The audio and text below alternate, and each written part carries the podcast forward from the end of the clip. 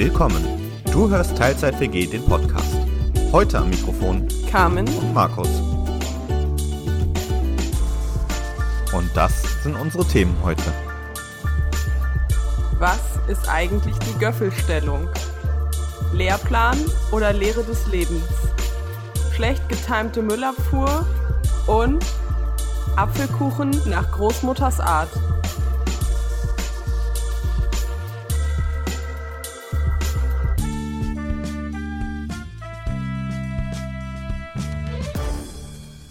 Und damit herzlich willkommen zurück in der Teilzeit WG. Schön, dass du auch heute wieder dabei bist. Moin! Ja, äh, hatten wir ja schon in unserer sehr spontanen Folge groß angekündigt. Es geht endlich wieder weiter. Wir sind zurück und jetzt auch wieder regelmäßig, ist zumindest der Plan. Ja, ich weiß nicht, ob man es direkt erkennt. Die Story aus der letzten Folge. Mein Mikro ist da. Ich habe Technik und nach ein bisschen rumgewurschtelt und es war wirklich nur ein bisschen, irgendwie fünf Minuten, ist es auch angeschlossen und funktioniert. Uh, und dann kommen die ganzen Mails. Ja, kam war voll schlecht zu verstehen. Hö, ging nicht. Ja. Dann verklage ich äh, einen großen amerikanischen Versandhandel dafür, dass das hier nicht funktioniert oder so. Äh, äh, viel Spaß dabei. Mhm. Da wechselt ja jetzt die Führungsebene. Ja, hab tatsächlich äh, auch aus der IT-Welt Fachartikel gelesen, dass das gar nicht so die richtige Besetzung unbedingt sein soll. Also eine logische Besetzung, aber vielleicht gar nicht unbedingt die richtige.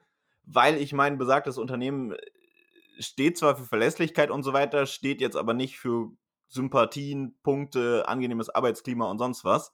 Und der, der Nachfolger jetzt ist eben doch durch und durch Geschäftsmann und jetzt nicht so der PR-Typ, der da vielleicht am Image was tun könnte. Aber wir lassen uns doch auch gerne eines Besseren belehren. Na, wir warten mal ab. Ich bin ja skeptisch. Ja, äh, da gehen wir jetzt nicht weiter drauf ein. Ja. Ähm, okay, es ist eine Carmen-Folge. Und ich habe da ein bisschen was vorbereitet gehabt. Und dann habe ich den Zettel verloren mit den Fragen.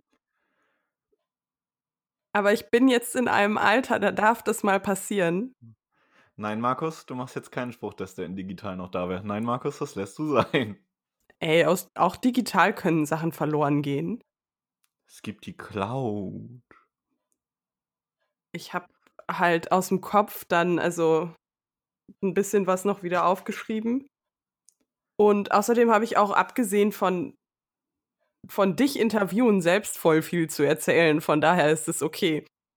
Weißt du eigentlich, wie ich dich jetzt gefeiert hätte, wenn du einfach eben noch eine Wolke auf deinen Notizzettel gemalt hättest? ja, aber das wäre ja wieder nur so ein Gag für dich gewesen. Ja. Also ich weiß nicht, ob du dich daran erinnerst, aber das, was wir hier machen, ist ein Audioformat. Man hätte ja beschreiben können, oh, Kam hat jetzt eine Wolke auf ihren Zettel gemalt. Ja, warte kurz. Ja.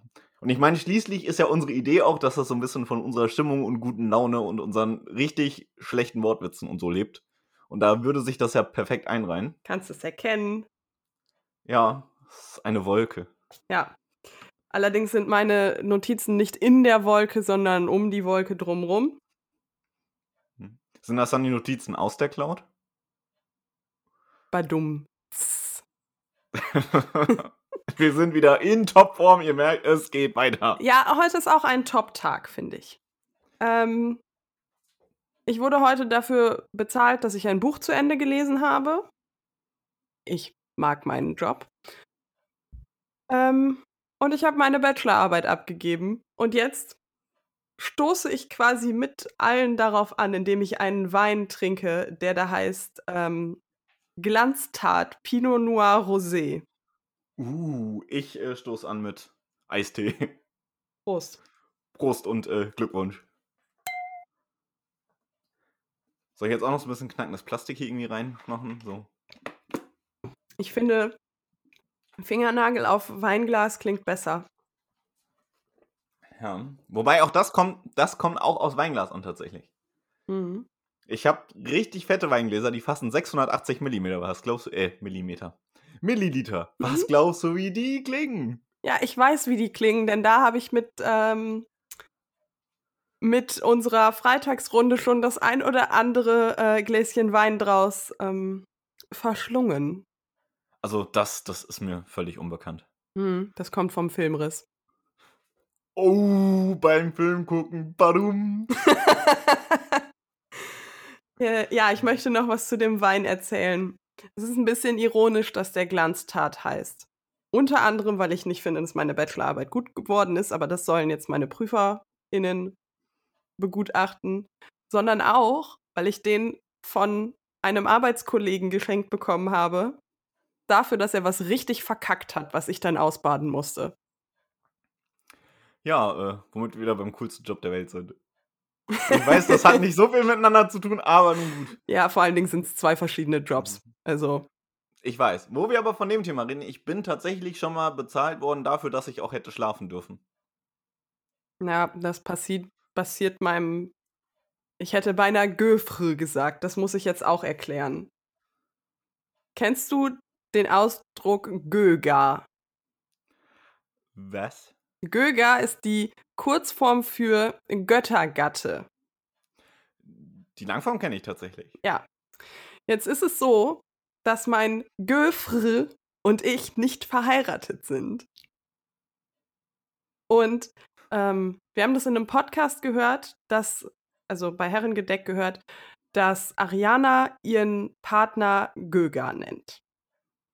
Und ähm, ich fand das ganz witzig und habe gedacht, ich kann meinen Göfr ein bisschen damit aufziehen.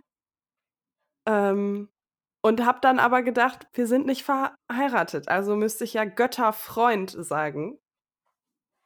Woraus sich das furchtbare Wort Göfr entwickelt hat. Und ich habe das am Anfang wirklich nur benutzt, um ihn aufzuziehen. Das Problem ist, ich habe mich so an dieses Wort gewöhnt, dass ich das jetzt auch manchmal ernsthaft benutze. also bei mir weckt dieses Wort ja tatsächlich einfach Assoziationen an das Wort Göffel. Was auch eine Wortneuschöpfung aus zwei anderen Wörtern, Worten ist. ja. Also, Aber ist immerhin, glaube ich, bekannter. wenn, wenn ähm, er sich jetzt dann an meinen Rücken ankuschelt, schlafen wir dann in, in Göffelstellung? Oh.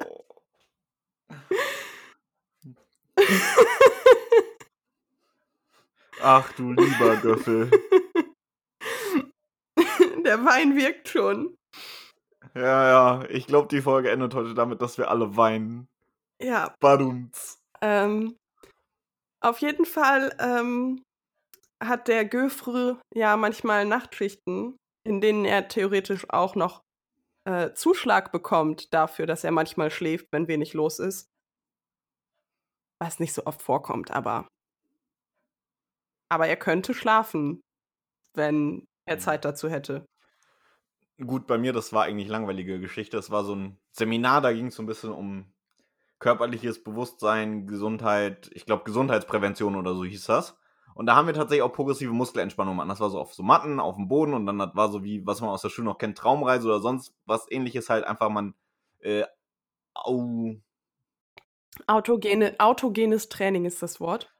Nee, ich wollte eigentlich sagen, nicht audiovisuelle Stimulation, sondern halt nur Audio.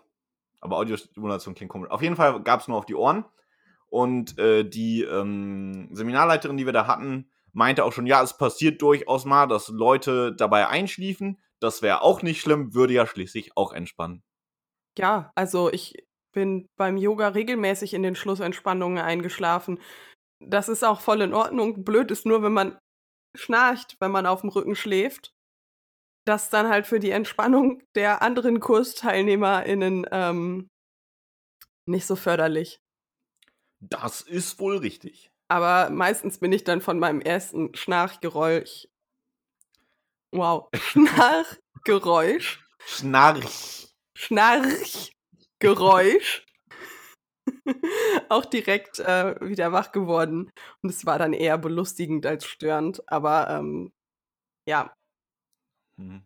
Ja, Anspannung für die Lachmuskeln. Mhm. In der Entspannungsphase vom Yogakurs. Was wir ja hier im Idealfall auch genau so bieten euch. Ja. Soll ich mal anfangen mit entweder oder Fragen? Hätte ich jetzt auch gedacht. Ich glaube, so lange haben wir noch nie ein Intro gemacht. True. Äh, drinnen oder draußen? Drinnen.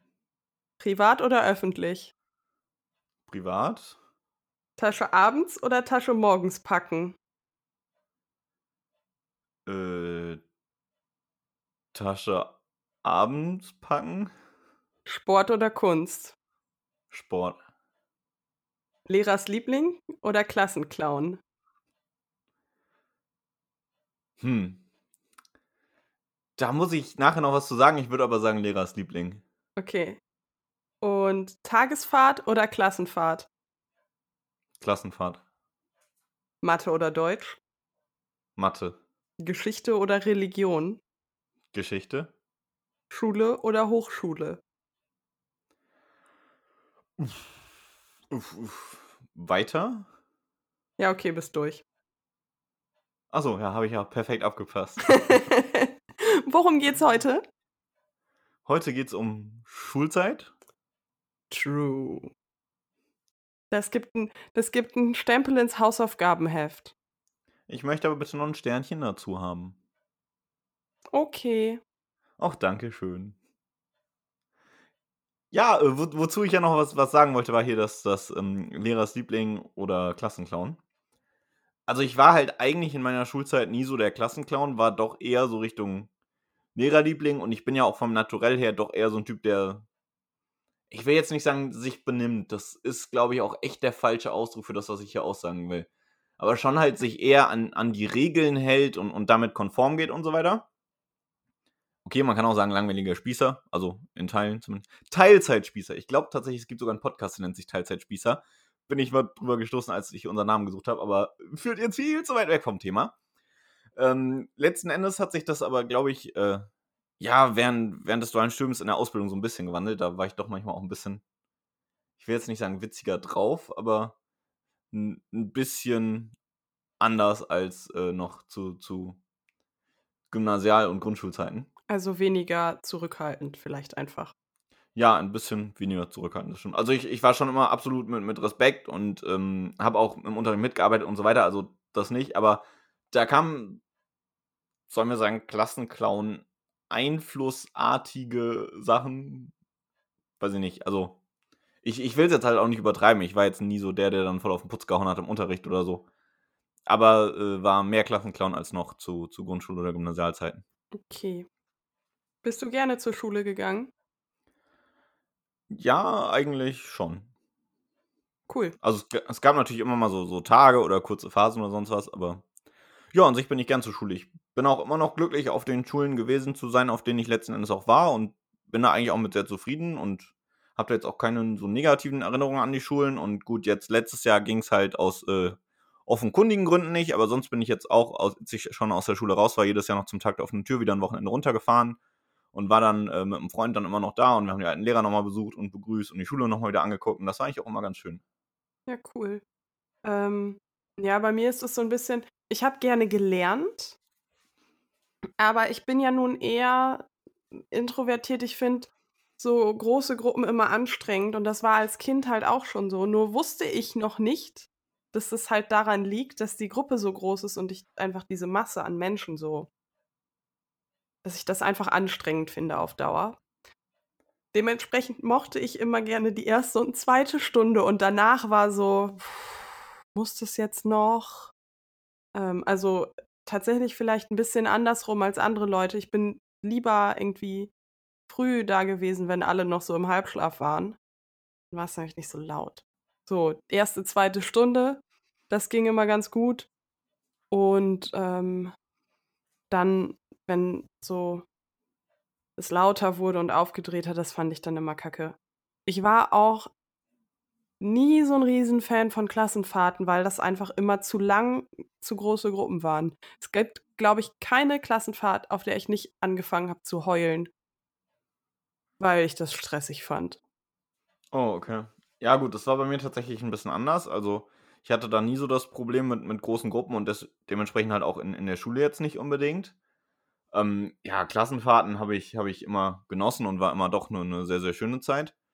Und jetzt auch ähm, nach der, also generell halt auch Jugendfreizeiten, was ja dann irgendwo eine, zwar nicht mehr Schule, aber in ähnliche Richtung geht. Oder jetzt während der Ausbildung hatten wir auch nochmal eine, eine gemeinsame Fahrt.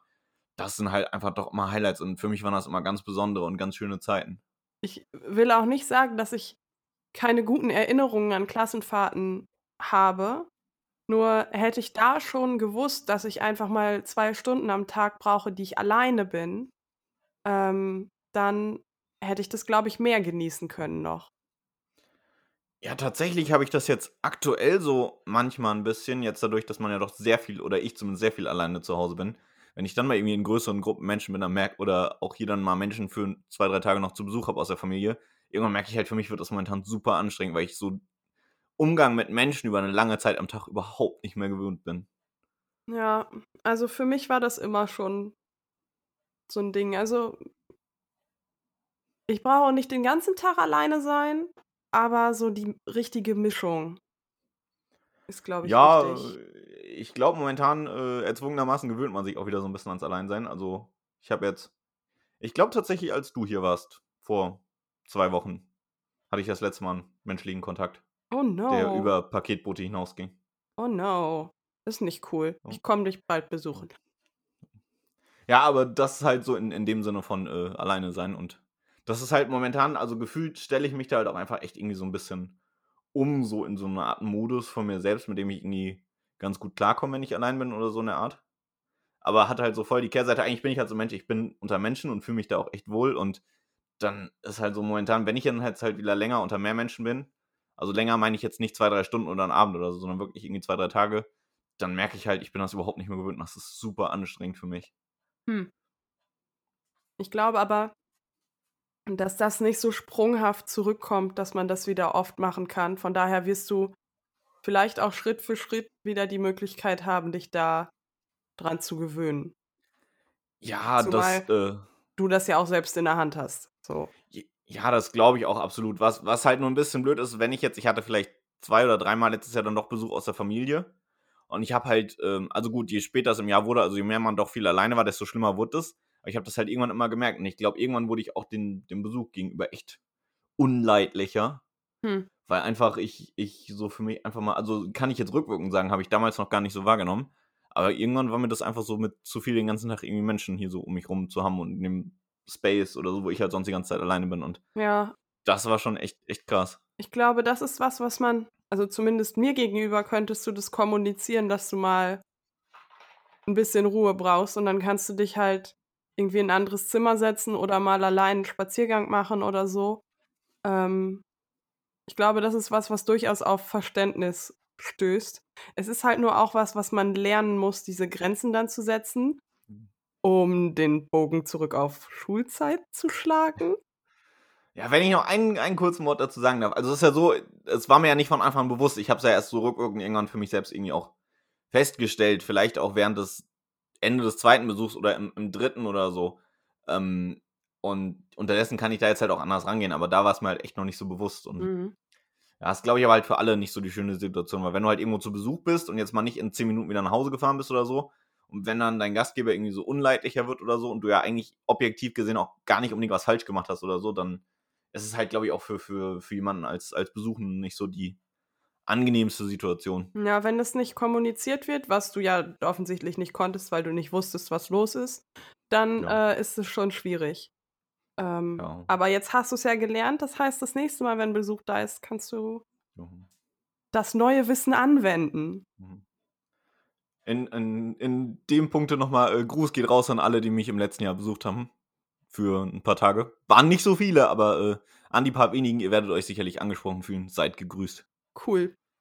Okay, hattest du Lieblingsfächer? Lieblingsfächer. Ähm, tatsächlich muss man da, glaube ich, so, so ein bisschen differenzieren nach Zeiten. Also in, in, der, in der Grundschule so ein bisschen. Ähm, gut, Sachkunde fand ich halt super spannend, gab's halt aber erst ab der dritten Klasse. So erste, zweite Klasse erinnere ich gar nicht mehr so unbedingt, ob ich Lieblingsfächer habe. Was ich aber halt während der Grundschulzeit auch immer toll fand, war tatsächlich Musik, weil man halt doch relativ viel einfach gesungen hat und das macht mir ja schon Spaß. Das kann man ja nicht leugnen.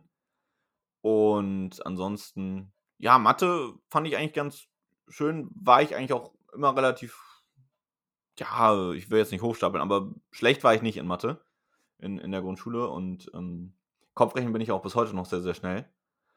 Und das hat mir doch wohl sehr viel Spaß gemacht. Und dann ähm, in der weiterführenden Schule, ja, in, in der fünften, sechsten Klasse hatte ich so einen bilingualen Vorbereitungskurs. Also wir hatten so eine äh, Bilingual-Klasse ab der siebten Klasse ein Angebot und da konnten eben die Eltern ihre Kinder alle zu so einem Vorkurs anmelden. Und das fand dann irgendwie, ich glaube, zwei Schulstunden die Woche statt. Und da hat man so alle möglichen Themen irgendwie mal behandelt und auch nochmal ein bisschen spielerischer oder halt Themen, die man sonst im Unterricht nicht hatte. Und das fand ich da echt super während der Zeit. Ansonsten, gut, bis irgendwann Mitte der Oberstufe fand ich Mathe eigentlich immer toll. Ähm, Physik fand ich eigentlich auch immer relativ interessant, habe es trotzdem zur Oberstufe abgewählt, weil das irgendwie so von der Fächerwahl her nicht mehr passte. Und äh, zur Oberstufe hin oder in der Oberstufe war es dann halt Informatik, was bei mir jetzt nicht so weit verwundert. Okay, hatte das bei dir was damit zu tun, was für Lehrer du in, in den Fächern hattest? Ähm, es gab sicherlich mal so das eine oder andere Schuljahr oder so, wo ich immer ein anderes Fach super fand, weil ich da irgendeinen Lehrer hatte, den ich da irgendwie super fand. Aber so, wenn ich das jetzt halt doch, mein Abi ist jetzt. Boah, mein Abi ist sechs Jahre her. Oh, Alter Falter. Armes Knock Ähm, Knock. Aber ja, habe ich gerade erstmal so festgestellt. Januar 2015 habe ich meine abi Ich habe meinen ersten Schulabschluss 2010 gemacht.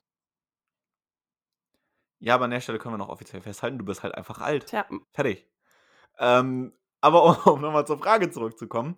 Nee, es ist, glaube ich, schon tatsächlich so. Also man, man hat gerade während der Schulzeit wirklich Fächer, die man mal super findet in, in der Zeit, weil man irgendwie beim Lehrer beim Unterricht besonders Spaß hat, weil der Lehrer irgendwie drei, vier Mal witzige Sprüche reißt oder sonst was in einer Stunde oder was auch immer. Das ist, glaube ich, so personenabhängig, aber so nachhaltig, wenn ich jetzt zurückgucke, doch mit so ein bisschen Abstand, erinnere ich mich, glaube ich, eher an die Fächer, wo wirklich inhaltlich was super Tolles oder Spannendes abgegangen ist, als an, an die Lehrperson an sich. hm. Also ja, ich habe noch viele Erinnerungen an einzelne Situationen mit einzelnen Lehrpersonen. Es ist nicht so, dass man das alles vergisst. Aber wenn man jetzt mal ein Jahr lang ein Fach wegen irgendeines Lehrers besonders cool fand oder so, das erinnere ich tatsächlich nicht mehr so stark, sondern mehr halt so wirklich, was ich inhaltlich. Ja, okay. Bei mir fand. lag das, glaube ich, ging das, glaube ich, ein bisschen miteinander einher, dass mich auch nachhaltig manche Fächer mehr interessieren, weil es Lehrer gab, die den Grundstein quasi gut gelegt haben. Ähm, Hm. also zum Beispiel hatte ich in der Oberstufe eine mega coole Geschichtslehrerin, die halt den Unterricht auch nicht so stumpf gemacht hat. Wir haben da im ersten Halbjahr mal ein Buch geschrieben über einen Skandal in der Geschichte. Ähm, und das fand ich halt Okay. deutlich cooler als so diesen trockenen Geschichtsunterricht. Und dieses Interesse und die Art Mhm. der Herangehensweise, wie man so ein Thema aufbereitet, das ist halt nachhaltig geblieben. Okay, ja, bei, bei mir war es tatsächlich so ein bisschen, also erstens muss ich an der Stelle wirklich mal sagen, Props an meinen Informatiklehrer, meinen ehemaligen. Also er hat super solide Grundlagen auch fürs Informatikstudium gelegt. Ja. Da äh, hat mir das Schulwissen schon sehr, sehr viel Damit geholfen. kann ich nicht dienen. Ähm, nee, das äh, wollte ich an der Stelle einmal erwähnt haben. Und ansonsten, was ich aber zum Beispiel so für mich hatte, wenn du sagst, so mit Grundsteine legen, also manchmal verbaut dir das aber auch so ein bisschen irgendwie. Kunst war halt schon irgendwie so ab der dritten Klasse. Da sollten wir mal, also ich war halt nie so der zeichnerisch Begabteste oder sonst irgendwas. In der dritten Klasse sollten wir mal irgendwie einen Van Gogh, glaube ich, Okay, das nachmalen. finde ich sehr früh. Und das war meine einzige, das war meine einzige drei in der Grundschule. Und das war dann so ein, ab dem Moment hatte ich Kunst für mich innerlich schon so ein bisschen abgeschrieben. Und das andere war für mich ab irgendeinem Punkt Deutsch, weil, also ich kann bis heute nicht wirklich interpretieren. Das ist, ich tue mich immer schwer damit, dass wenn von einem roten Auto die Rede ist, dass ähm, so den Punkt zwischen, okay, der Autor wollte einfach nur, dass du, wenn du es dir liest, besser vorstellen kannst. Und das rote Auto steht für Rot, weil die Liebe und Auto, weil wegfahren und vielleicht nicht erfüllte Sehnsüchte oder Leidenschaft und dieses Interpretieren oder reininterpretieren, das ist halt so überhaupt nicht mein Ding bei Oh, äh, literarischen. Texten. Ich, ich würde ernsthaft mich hinsetzen und freiwillig eine Gedichtsanalyse schreiben, wenn ich das Gedicht mögen würde. Oh, geh mir weg. Ich würde mich freiwillig hinlesen und nüchtern rational geschriebene Sachbücher durchlesen, wenn ich Du den Inhalt dich spannend finde. hinlesen. Aber Du hast gesagt, du würdest Was? dich hinlesen. Oh, ich wollte hinsetzen sagen. Jedenfalls, äh, Fachbücher oder so, wenn mich das Thema interessiert, überhaupt kein Thema. Aber gerade so irgendwie bei, bei wirklich Prosa, wo du halt viel rein interpretieren kannst, das. Ich will nicht sagen, es überfordert mich total, weil ich, ich verstehe das schon, wenn ich das lese. Aber ich interpretiere da halt für mich persönlich jetzt nicht so die Meta-Ebene rein. Da hatte ich dann halt auch zur Schulzeit schon immer so voll den Struggle irgendwie mit. Also in Deutsch, wenn mal irgendwie eine Erörterung zu schreiben war oder so, da war ich richtig gut dabei ich weiß noch, ich habe mal, da war ich echt stolz drauf. Ich habe mal in der achten Klasse oder so, war das, eine Eins in Deutsch geschrieben auf eine Erörterung, wo es darum ging, die Streitfrage zu erläutern in der Klassenarbeit. Situation. Ähm, da sitzen irgendwie zwei Freunde oder was auch immer. Der eine sitzt vorm Fernseher und will jetzt irgendwie die Geschichte der Dampfbahnen in Deutschland im Fernsehen gucken und der andere will mit dem Freund zusammen ins Fußballstadion gehen. Und dann sollte man erörtern, warum es sinnvoller ist, jetzt am Fernseher zu bleiben und die Geschichte der Dampfbahn in Deutschland zu gucken, als ins Stadion zu gehen. Okay. Und diese Erörterung, ich weiß nicht wieso, aber diese Klassenarbeit oder diese Aufgabe auch ist mir bis heute noch in, echt in Erinnerung geblieben. Und ähm, ja, nee, also diskutieren und argumentieren, da habe ich wieder echt Spaß dran. Also da, Deutsch als Fach fand ich jetzt auch nie so verkehrt oder so. Aber so, so diese interpretierenden Sachen oder so, das war nie meins. Da kam ich auch persönlich nicht so mit klar. Und dann irgendwann bildet sich halt doch so ein Frust, wenn, wenn du halt einfach nicht. Ich meine, das ist ja jetzt auch nichts, was du irgendwie in drei Büchern nachlesen kannst, irgendwie, ja, hier interpretieren sonst irgendwas. Und wenn du da halt irgendwie nicht weiterkommst und dann aber immer wieder machen musst und dann halt, es waren jetzt nie schlechte Noten, aber auch nie wirklich gute, die dann so bei rumkommen. Und das war halt, dann bin ich da immer so mit meiner vielleicht zwei in Deutsch durchgekommen, weil ich es dann über die eine Erörterung oder das eine Diktat im Jahr irgendwie rausgerissen habe noch. Aber der Rest waren dann immer so, so grundsolide Dreien äh, in den Erörterungen. Und das war dann immer so ein Ja, kann man nicht ändern, aber ist halt nicht so mein Thema. Und wenn du selber halt auch nicht besser wirst oder vorankommst und das aber immer so dich mitbegleitet, dann sorgt das, glaube ich, ab irgendeinem Punkt auch so ein bisschen für Frustration. Äh, ja, sowas hatte ich äh, ab der Oberstufe in Mathe. Oh ja, ich hatte das. Ähm, in der 12. Klasse irgendwann in Mathe habe ich das gekriegt. Und das ist der Punkt bis heute, wo, wo so mein Mathe-Verständnis oder Mitkommen in eine Richtung logisch gesehen aufhört. Wenn du nämlich unendlich hast und unendlich plus 1 nimmst, ist das Ergebnis unendlich. Äh, mag ja Sinn ergeben. Viele schlaue Leute können das sicherlich gut begründen, beweisen, nachvollziehen, was auch immer. Für mich ist da aber dieser logische Bruch. Wenn man unendlich hat und eins draufnimmt und dann unendlich rauskommt, war das da vorher noch nicht unendlich. Und ja, das mag vielleicht nicht dem Konzept von unendlich widerspiegeln, aber da hört so das auf, wo ich es wirklich begreifen oder Hm. logisch nacherklären kann. Ich weiß, Konzepte kann man nicht immer unbedingt logisch erklären, so in diesem Sinne, so getreu dem, du kannst was anfassen und es ist da und du kannst es nicht anfassen und es ist nicht da. Äh, mag wohl irgendwie Sinn ergeben, aber das war so der Punkt, wo ich irgendwann in der Schule in Du Mathe kannst ausgestiegen aber bin. viele Sachen, die da sind, auch nicht anfassen. Coronaviren zum Beispiel. Oh, Oder ouch. also oder sei es Bestandteile von Luft, um nicht so negativ zu werden. Aber Ja, aber mit, mit, mit anfassen meine ich jetzt in dem Sinne auch irgendwie nachweisen, dass es halt irgendwie so da ist. Während unendlich ist halt wirklich nur ein theoretisches Konzept. Weil eigentlich gut, außer vielleicht den unendlichen Weiten des Universums, was du halt aktuell noch nicht irgendwie messen oder greifen kannst, gibt's ja nicht wirklich was Unendliches. Gut, die Dummheit der Menschen manchmal, aber das ist eine womit wir wieder bei Corona wären. Das Also hast du zumindest jetzt gesagt. bei den Leuten, die nur, die zwar eine FFP2-Maske tragen, aber nur über ihrem Bart.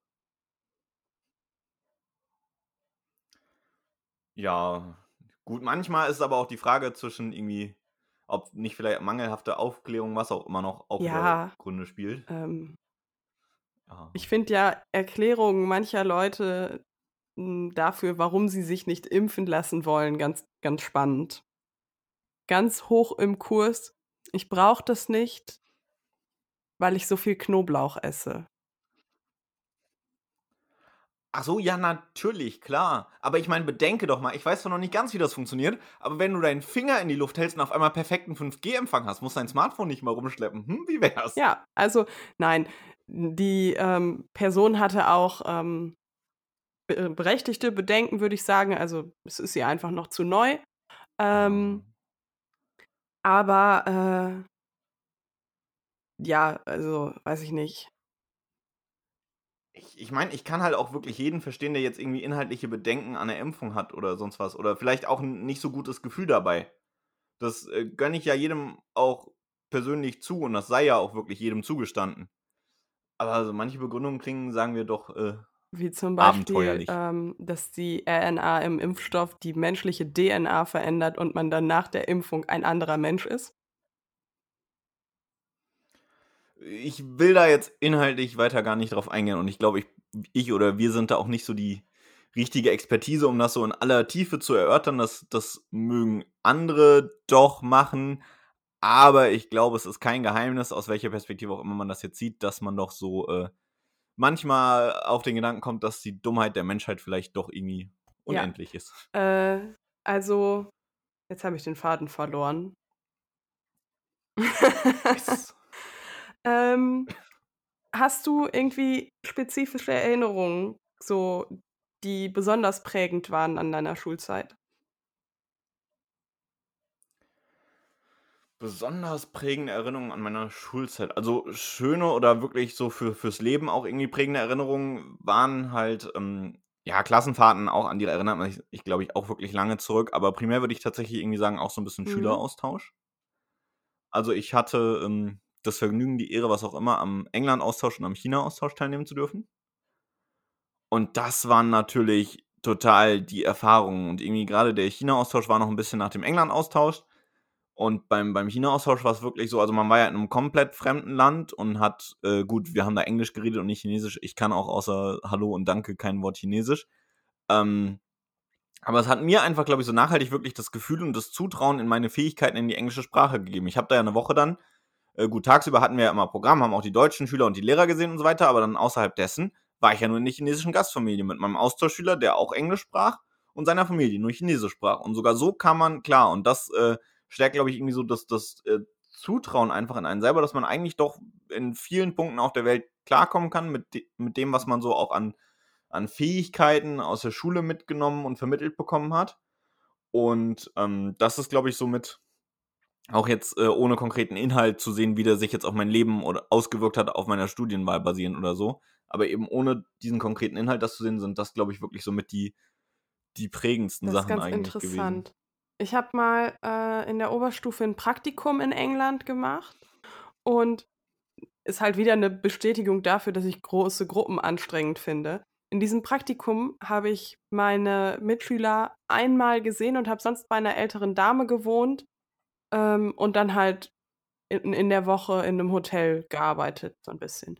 Und Mhm. das war eine viel bessere Erfahrung, als mit der ganzen Klasse irgendwo hinzufahren und dann mit mehreren Leuten in einem Zimmer zu pennen und, ähm, quasi nie zur Ruhe zu kommen.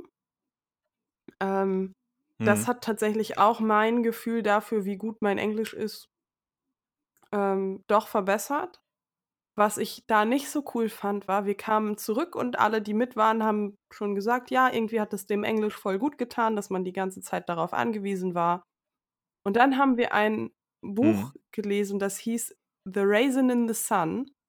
Und das ist nicht in quasi grammatikalisch korrektem Englisch, sondern in so 'nem Slang geschrieben. Und Mhm. diesen Übergang zu machen, das hat uns richtig genervt alle, weil wir grade aus diesem guten Fluss rauskamen und jetzt sollten wir uns da quasi mit der Mhm. Ghettosprache auseinandersetzen. Der Bruch war 'n bisschen Ja. krass. Das war für mich tatsächlich aber auch 'ne 'ne interessante Erfahrung. Ich hatte ja hier in 'ner Podcast-Folge schon mal erzählt, dass ich ja die Möglichkeit hatte, auch 'n Monat in in England zu arbeiten im im Rahmen meines dualen Studiums. Und da ist mir so aufgefallen also, du lernst ja wirklich in der Schule in Englisch doch wirklich einiges, dass du auch grundsolide eigentlich durch so 'n Land kommst. Generell, egal ob's jetzt, äh, hier Amtssprachen-Englisch ist oder eben doch, weil halt viele Leute da Englisch können. Ähm, und ich meine, du kannst ja sogar dann literarische Sachen im Englischen also, wir haben ja auch Gedichtsanalysen und sonst was auf Englisch gemacht und ich kenne teilweise noch hier so so Sachen wie Onomatopoeia, also, als englisches Wort für Onomatopoesie. Und das ist irgendwie noch da, aber so so essenzielle Alltagsbasics ist mir aufgefallen, sind in der Schule gefühlt zumindest bei mir echt 'n bisschen kurz gekommen. Weil i ich saß dann halt da und irgendwie nach der Mittagspause oder nachmittags und wenn man da dann 'n Kollegen zum 1. Mal gesehen hat, gut, ich meine, Hi geht immer, aber hier in, in Deutschland hast du ja sowas wie Guten Moin ist ja auch relativ generisch, aber irgendwie so Guten Morgen, Guten Tag, Guten Abend. Und da war ich echt nicht so sicher. Sagt man das in England auch so? Gibt es das da so? Gibt es da vielleicht andere Redewendungen und überhaupt? Und das Gefühl habe ich auch in der Schule nie mitgenommen. So diese, dieses Alltagsenglisch oder was mein, mein Bruder mir auch mal ein bisschen erzählte, der auch länger in England war und da was äh, gearbeitet hatte. Ähm, die haben ja auch so viele Höflichkeits- oder Alltagsfloskeln, wie du halt einfach miteinander umgehst und redest. Und das ist halt so in, in diesem, in Anführungsstrichen, trockenen Schulenglisch gar nicht mitgekommen bei mir. Ja, wobei das vielleicht auch manchmal eher Kultur ist als Sprache. Oder? Also klar ist es irgendwo verbunden. Ja, wobei, wenn du dir so ein. Gut, ich bin jetzt wirklich kein Lehrplanexperte und vielleicht lehne ich mich jetzt auch einen Ticken aus dem Fenster. Aber an sich ist es ja schon so. Es, es waren ja auch so über verschiedene Länder und die Kulturen jedes Jahr eigentlich irgendwie oder fast jedes Jahr Lehreinheiten vorgesehen. Wir hatten USA natürlich als Thema, England hatten wir als Thema, wir hatten dann irgendwann auch mal Schottland als Thema. Und spätestens da würde ich halt eigentlich denken, oder hätte ich jetzt gedacht, dass man da so, so Sachen behandeln würde. Also wir haben das definitiv auch getan. Ähm, aber ich glaube, das ist nicht so hängen geblieben. Also klar ist mir, ist mir sowas hängen geblieben, ähm, wie dass man in den USA immer fragt, wie es einem geht, auch wenn man die Antwort quasi nicht abwartet. So, das habe ich definitiv in der Schule gelernt. Hm. Aber dadurch, dass der kulturelle Unterschied besteht, habe ich es mir halt nicht in dem Sinne gemerkt, sondern ich musste erst die Erfahrung machen, Hm. damit es richtig hängen bleibt. Ja.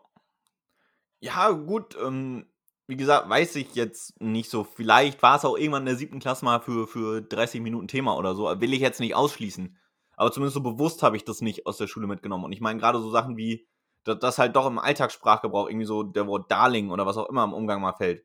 Das sind ja Sachen, die jetzt als einer, der diese Floskeln oder Umgangsformen in diesem Sinne nicht so kennt. Das ist ja schon erstmal, muss man einen Moment drüber nachdenken. Also ich wusste, dass es diese Umgangsform so gro grob gibt, aber das so. Ich hoffe, mein, mein Punkt ist einfach rübergekommen, wie ich das meine. Ich weiß es gerade nicht nochmal zu, zu reformulieren, aber. Ähm, Ist okay. Ich, also ich habe dich zumindest verstanden. ja.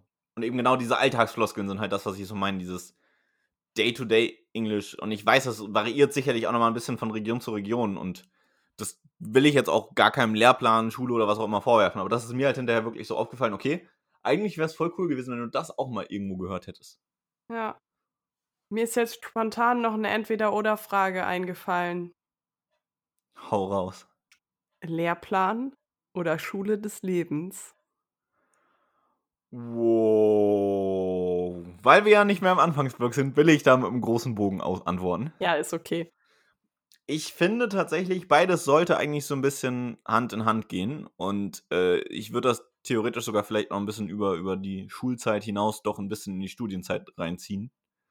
Und ähm, also ich, ich finde halt tatsächlich so ein bisschen gewissen Grundstock brauchst du einfach. Und ich meine, es ist, glaube ich, auch einfach schwierig, irgendwie so eine Grenze zu ziehen zwischen Lehrplan und Lehre des Lebens, weil wenn du jetzt sagst, okay, so ein bisschen Kopfrechnen, Grundrechenarten, Grund, äh, Kopfrechen und Grundrechenarten, hast du ja einmal den Punkt, dass du jetzt sagst, okay, du lernst es halt vielleicht an der Supermarktkasse irgendwann oder wenn du im Supermarkt anfängst, die Preise mitzurechnen.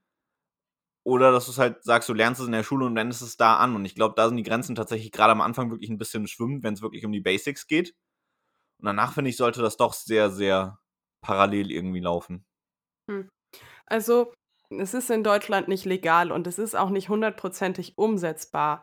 Aber ich bin ganz großer Fan von dem Ansatz Life Learning. Das funktioniert nur, wenn ein Kind irgendwie Eltern hat, die das aktiv verfolgen und die da Willen reinsetzen. Aber ich glaube, dass über Interesse und darüber, dass man merkt, wo man überall Dinge anwenden kann, manchmal mehr passiert, als wenn jemand einen Lehrplan vorgesetzt bekommt und der muss durchgekaut werden. Dass, dass äh, dieser Lehrplan ähm, quasi dafür sorgt, dass alle, auch die abgeholt werden, die eben nicht irgendwie Erziehungsberechtigte haben, die da so hinterher sitzen. Ähm, das ist mir schon klar und dass man das nicht abschaffen kann, ähm, auch. Aber ich glaube, wenn ich jetzt Kinder hätte, würde ich versuchen, diesen Ansatz schon früh mit reinzubringen, weil ich glaube, dass das zu haben auch das Schullernen leichter macht. Mhm. Und ich finde es einfach spannend, weil ich für mich gemerkt habe, ähm, auch jetzt so zum Ende meines Studiums, äh, dass ich zwar im Studium super viel gelernt habe, aber gar nicht mal, also doch auch fachliche Sachen.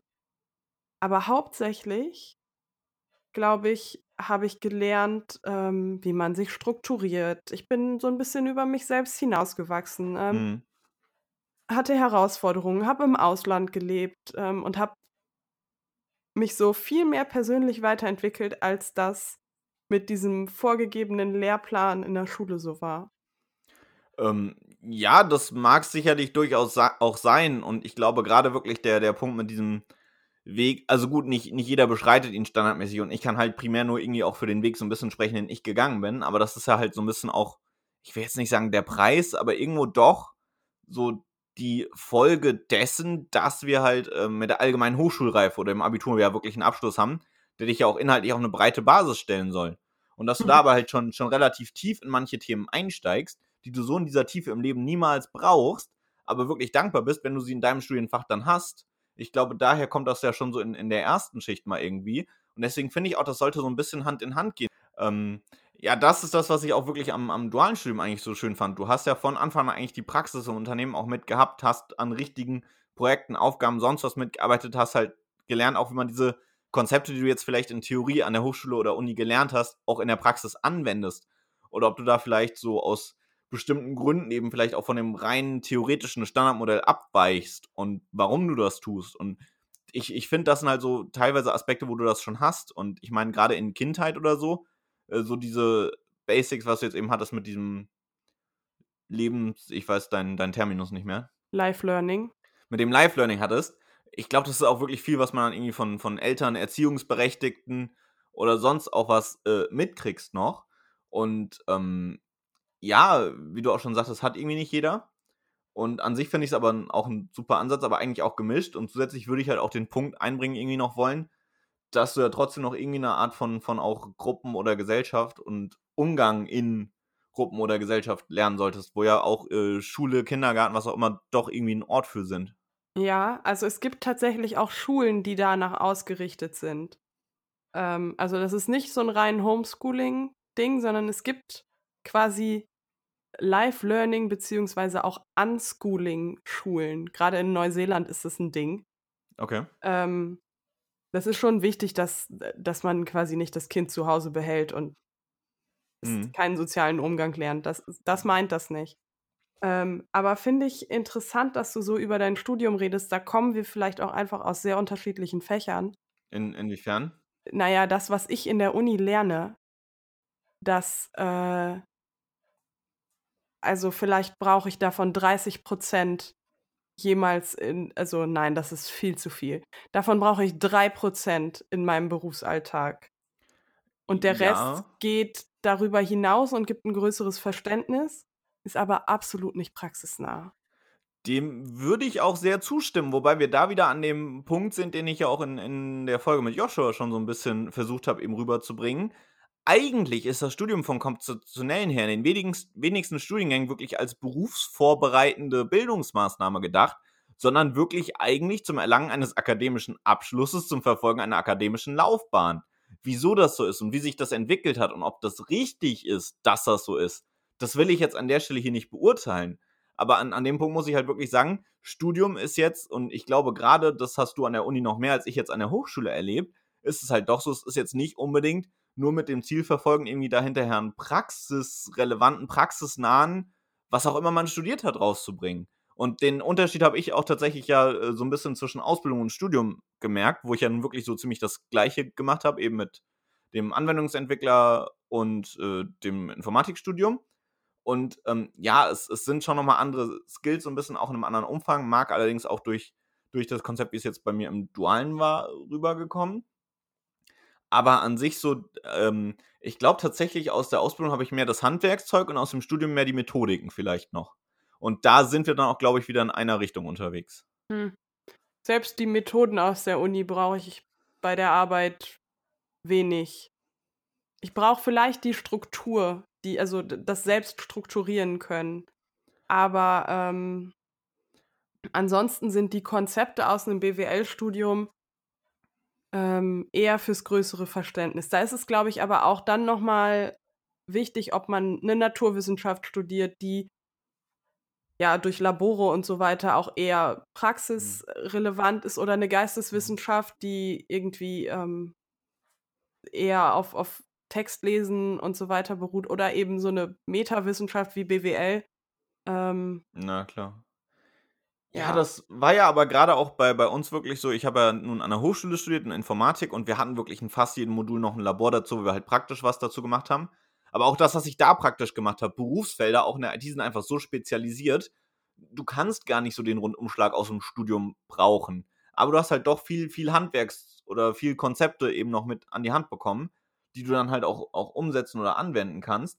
Und ich glaube, für mich persönlich fällt es mir da halt eigentlich noch mal schwerer, irgendwie zu differenzieren, weil ich hatte ja zeitgleich Ausbildung, Studium und Praxis im Unternehmen.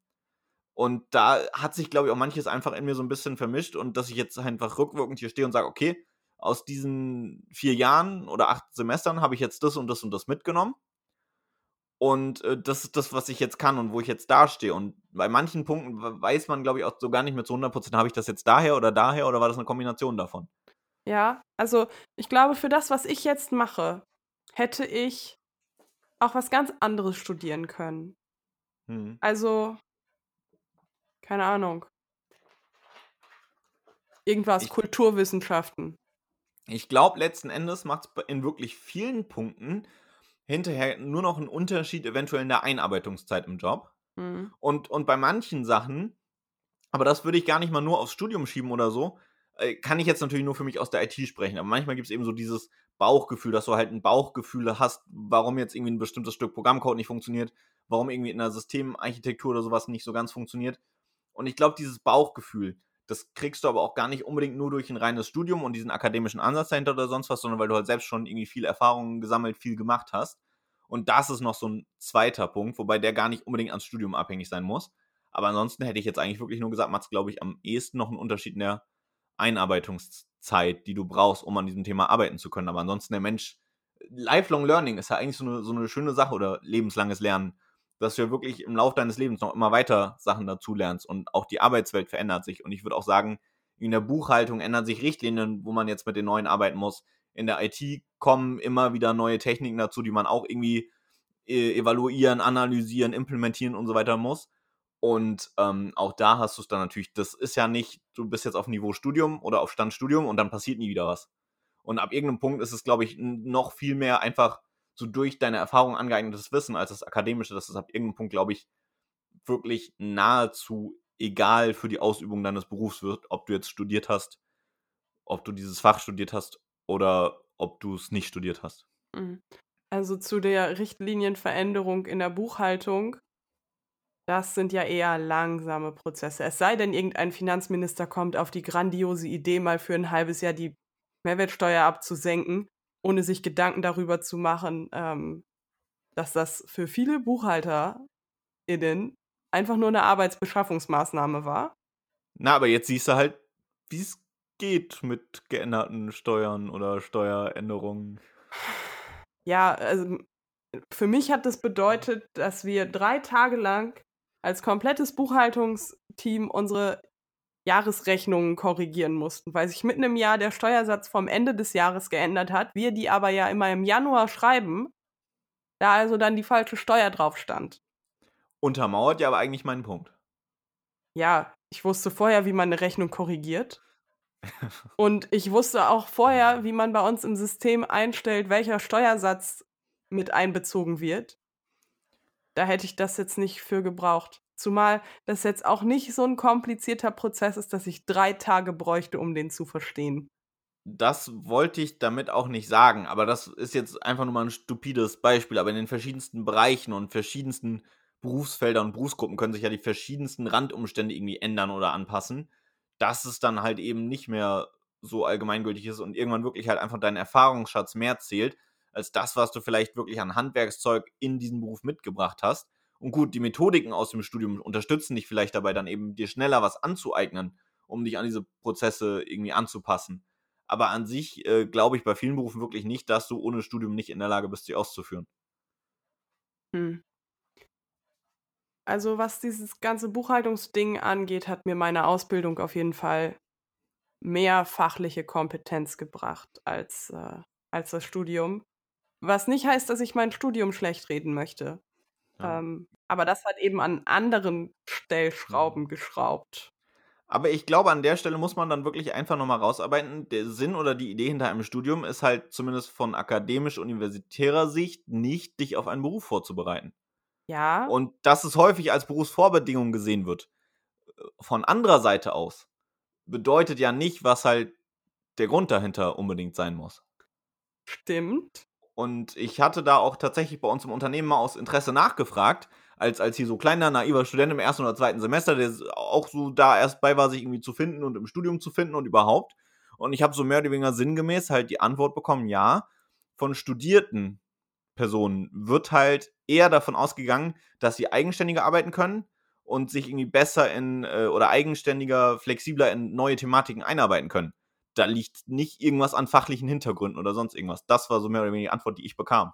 Ja, das ist mit Sicherheit auch richtig. Ähm, deshalb, also ist halt aber die Frage, ob die Grundidee des Studiums, ähm, ob man die an jeder Stelle immer aufrechterhalten muss. Oder ob man eben auch sagen kann, okay, ja, es ist dazu da, äh, dass man irgendwie auf eine akademische Laufbahn vorbereitet ist. Es wird aber nicht immer dafür genutzt. Deswegen bieten wir jetzt zum Beispiel, und das gab es in meinem Studiengang durchaus, bieten wir an General Studies, Hm. äh, pff, Umgang mit ERP-Systemen. Ja. Ja, aber das gibt's ja häufig und dann gibt's da ja auch nochmal Unterschiede, ob das jetzt irgendwie studiengangs- und inhaltsbezogen oder komplett äh, einfach Studium Generale oder sonst was ist. Und ähm, da gibt's natürlich viele Möglichkeiten. Dann gibt's tatsächlich auch noch so ein paar Berufe, meiner Meinung oder meinem Eindruck nach, die ja auch wirklich dann auf den Beruf vorbereiten. Und das geht dann eben wirklich hier so in, in Richtung äh, Lehramt oder äh, Jura, wo der doch auf relativ klare Berufsbilder irgendwie mit vorbereitet wird und wo das so Hand in Hand geht. Ich glaube, ähm, also es gibt auch Quereinsteiger im Lehramt, aber da ist, glaube ich, die Anzahl an Quereinsteigern oder Quereinsteigenden deutlich geringer als jetzt in IT oder sonst irgendwo. Und bei Jura ist sie noch viel kleiner. Eben. Aber das sind halt doch irgendwie Rand- und oder Ausnahmefälle jetzt, meinem Eindruck nach. Ja, definitiv. faktisch unfundiert. Definitiv. Okay, wir haben Ja. jetzt schon über eine Schulstunde geredet. Oh, ja, aber einen Block Vorlesung haben wir noch nicht durch. Nee. Aber es ging ja heute auch nicht um Uni, sondern eigentlich um Schule, wobei wir, glaube ich, die, die Hälfte der Zeit über andere Sachen geredet haben. Äh, münzen wir das mal auf Bildung um. Ja, wenn du so willst. Wir Ähm, überlegen uns einen völlig anderen Titel und sei es drum, Zitat, ich bin unqualifiziert oder so in der Art. das hast du jetzt gesagt. Das habe ich gerade eben schon mal gesagt mit meiner äh, völlig unqualifizierten Faktenlage. Hm. Aber jetzt Ja. hast du es nochmal hervorgehoben. Ach, äh, Schnipp, Schnapp, Zitat ab oder so eine Art. Okay. Hast du einen First World Problem der Woche? Ein First World Problem der Woche. Lass mich mal kurz überlegen. Ich komme bestimmt auf eins. Ich komme auf jeden Fall eins. Das ist zwar eher ein First World Problem von vor zwei Wochen ist. Oder vor, oh Gott, schon vor vier Wochen. Ich habe tatsächlich was, aber ich glaube, es ist eher mein First World Problem für alle zwei Wochen. Okay. Ich schaffe das nämlich immer so punktgenau, Pakete zu bekommen, dass die mittags an dem Tag kommen, wo morgens der Papiermüll abgeholt wird. Ja, das hatten wir tatsächlich auch. Allerdings jetzt nicht unbedingt mit einem klassischen Paket, sondern wir haben einen Schlafsessel bestellt. Der stand dann, also der Lieferung war an die Haustür, das heißt, der stand dann bei uns im Hausflur. Und Hm. ich habe die letzten Tage ähm, bei meinem Göfre quasi gehaust, weil da ein extra Zimmer ist und ich jetzt so in der Endphase der Bachelorarbeit das ganz gut fand, so eine Art Arbeitszimmer zu haben, was ich jetzt in meinem WG-Zimmer halt nicht habe. Hm. Und ähm, dann stand er da unten und mein Mitbewohner konnte dieses Ding natürlich nicht alleine die Treppe hochtragen. Das heißt, Ja. ich bin extra gefühlt vom anderen Ende der Stadt hierher gefahren, um ihm zu helfen, diesen Sessel hochzutragen. Dann stand er da Mhm. ein paar Tage im Paket. Ähm, dann haben wir ihn aufgebaut, tatsächlich direkt nachdem der Papiermüll abgeholt wurde. Ja. Wo du aber eben schon Arbeitszimmer ansprachst, das hat bei mir tatsächlich auch noch einen Bezug zum Arbeitszimmer. Und da können wir jetzt auch vielleicht noch ein kleines Arbeitszimmer-Update geben. Weil äh, letzte Folge hatten wir ja schon drüber geredet, ich will mein Arbeitszimmer noch mal ein bisschen überarbeiten. Und hier das Paket, was, oder die Pakete, die ja noch so nachzüglermäßig waren, die äh, gehörten da eben auch noch zu.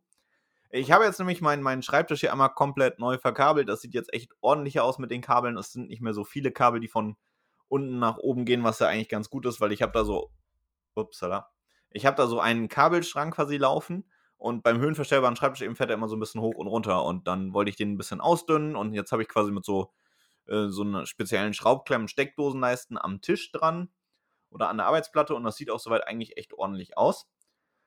Ähm, ja, hat sich dann eben rausgestellt, dass mit der Zahl der Steckdosen passte noch nicht ganz, deswegen brauchte ich noch so eine Steckdosenklemme und die war eben in dem Nachzüglerpaket. Aber jetzt unterdessen ist alles ordentlich verkabelt. Ich habe echt mehr Platz auf dem Schreibtisch auch gefühlt noch bekommen, dadurch, dass ich hier noch ein bisschen umgeordnet habe. Habe jetzt tatsächlich auch ein Bild hinterm Schreibtisch. Äh, Kams Reaktion war, Moment, ich muss das mal kurz nachlesen und zitieren. Ich kann das auch selbst nochmal wiedergeben. Ja, oder mach du das mal. Es war Aua und dann dieser wundervolle Emoji, der so gequält lächelt und bei dem dann trotzdem noch so eine Träne kommt. Ja. Kam hat nämlich eine äh, heimliche Vorliebe für Motivdekoration. Mm. Also ich kann ja dich jetzt wieder über Videotelefonie sehen. Ja. Und im Hintergrund sehe ich ähm, eine Uhr mit einem Sonnenuntergangsmotiv. ja. Aua. Der Kalender ist in Ordnung, da ist eine rote Telefonzelle drauf. Also Kalender mit Motiven sind okay. Aber ja, ich habe ich hab mir dieses Jahr einen London-Motivkalender gegönnt. ja, aber also Oder naja, eigentlich für dieses Jahr, letztes Jahr schon.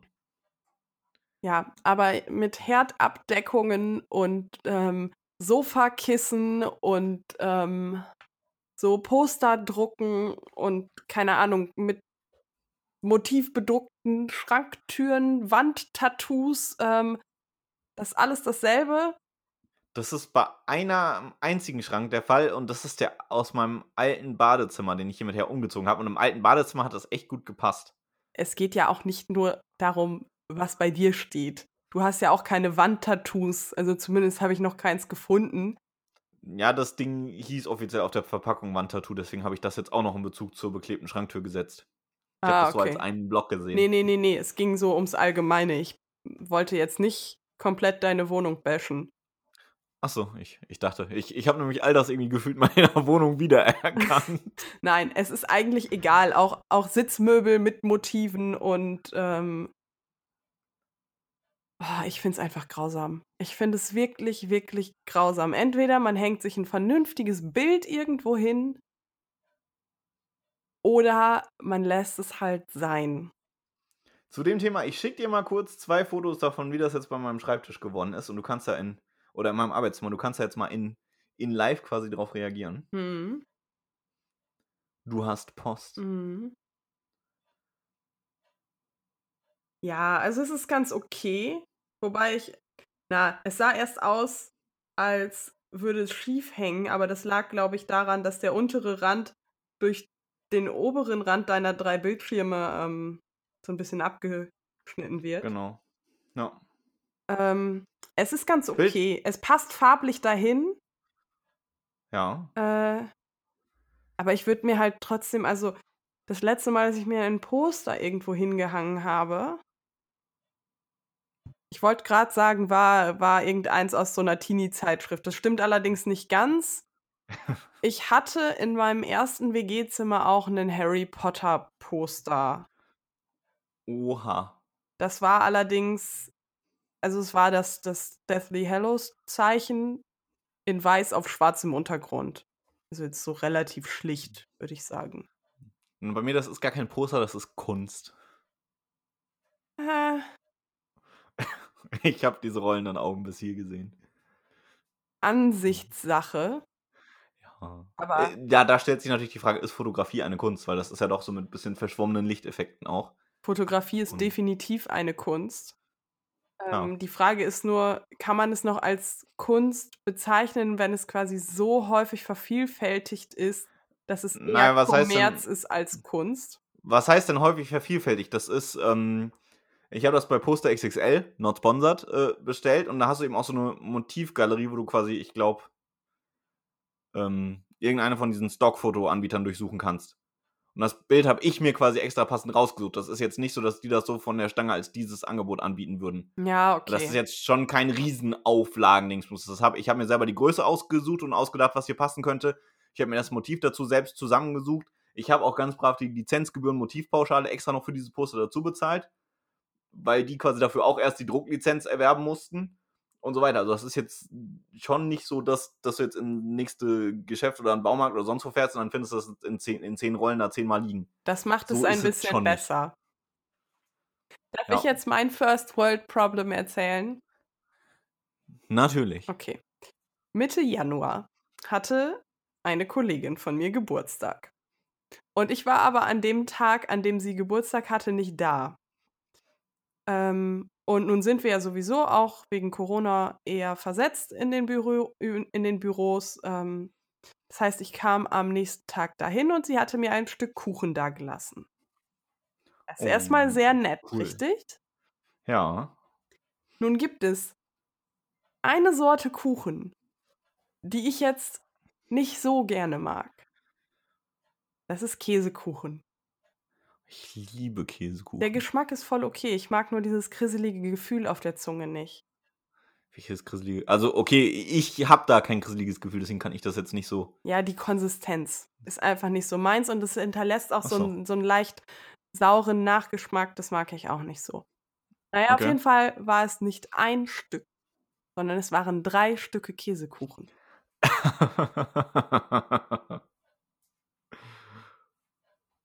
Tja. Grüß, Aber eine nette Geste. super nett und äh, und es ist ihr auch aufgefallen. Also sie wusste, so sie hat mir auch noch einen Schokomuffin da gelassen Oh. aus dem Supermarkt so, weil es ihr aufgefallen ist.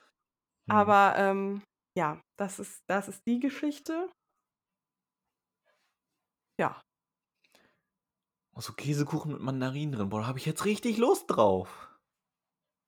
ich nicht. Ähm, gut, ich habe aber auch seit fünf Stunden nichts mehr gegessen und Kuchen geht eigentlich immer. Tja, das ist ein, eine echt gute Überleitung, denn ich habe auch was für die WG-Küche und es ist Kuchen.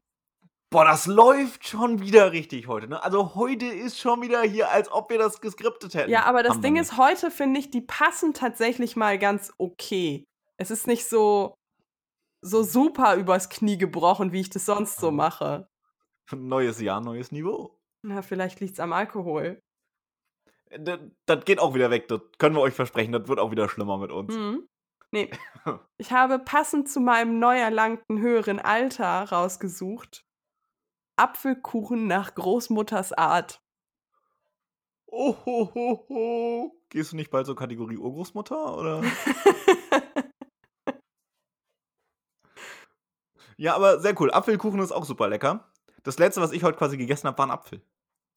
Cool. Ja. Ein ITler, der Obst isst. Irgendwas ist falsch gelaufen. Ganz plumpe ITler-Klischee. Ich hab jetzt gerade vers- Grüße gehen raus an alle ITler hier. Ich habe jetzt gerade versucht, irgendein böses Wortspiel mit Apfel, Aitila und ähm, Apple-Produkte irgendwie gesucht in meinem Kopf, aber ich habe keins gefunden. Tja. Oh, ich hatte im, äh, im, im allerersten Monat in der Ausbildung ein Seminar zu MS Office. Und, und der, der Referent dann eben auch so hier richtig, ähm, hatte auch so ein schönes Office Microsoft Schlüsselband und äh, meinte hier so ja und hm. Und war doch eher so, ein- so ein äh, Microsoft und Windows-Anhänger und so weiter. Und der hat also hat zu Anfang des- Seminars erstmal klargestellt, was Sache ist und fing das so fast sogar mit den Worten an: Obst gehört an Baum und bei Apple ist der Wurm drin.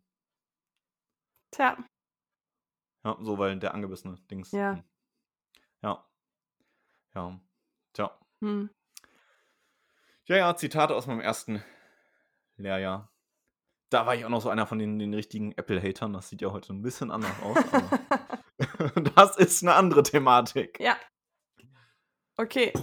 Wollen wir noch darauf hinweisen, dass Leute uns ähm, irgendwas an unsere E-Mail-Adresse schreiben können? Ihr könnt uns ja mal, wenn ihr einen habt, einen Wortwitz mit äh, Äpfeln, ITler und Apple äh, mailen an podcast.teilzeit-wg.de. Ich wette, da kommen richtig viele. Also die besten lesen wir vor, wenn welche kommen. Aber auch in dem Sinne sonst, wenn irgendwas ist, schreibt uns gerne. Wenn ihr uns mal besuchen wollt hier, schreibt uns gerne. Wenn ihr euer Lieblingsrezept mit uns schreiben, äh, teilen möchtet, schreibt uns gerne. Und wenn ihr findet, äh, selbst drucken gelassene Fotoposter sind Kunst oder keine Kunst, dann schreibt uns doch bitte auch. Ja.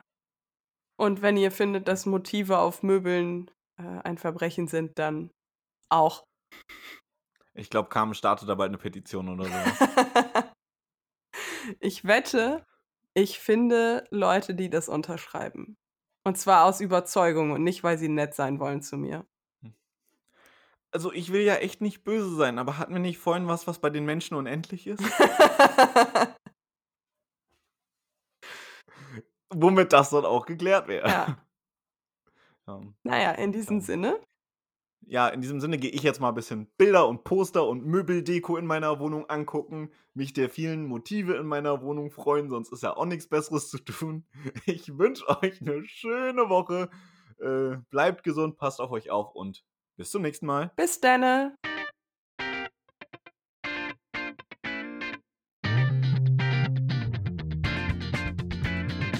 Das war die Teilzeit-WG. Vielen Dank fürs Zuhören.